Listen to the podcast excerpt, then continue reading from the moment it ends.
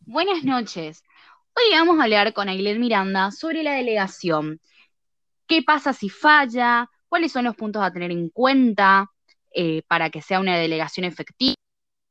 La relación entre delegación y descentralización. Yo voy a hablar sobre qué sería, de qué se trata la delegación.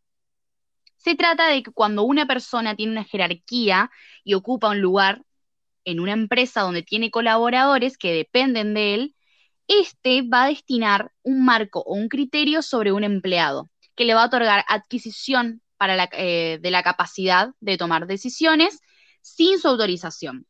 Ahora bien, Ailem, ¿cómo estás? Te quería preguntar, ¿qué pasa si la delegación falla?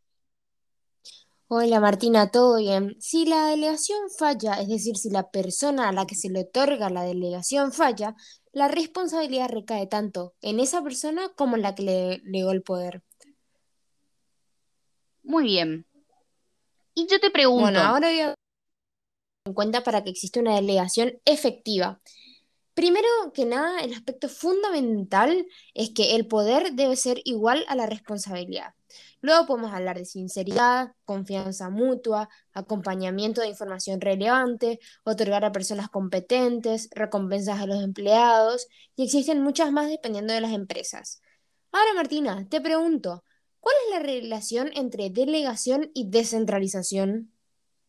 Bueno, hay una estrecha relación entre ellos ya que van a ir de la mano. ¿Por qué? Porque en una descentralización siempre el aspecto fundamental va a ser la delegación, el que uno delegue, ya que al grado de que la autoridad que sea delegada debe ser sí o sí descentralizada. Ahora, muchas gracias. Buenas noches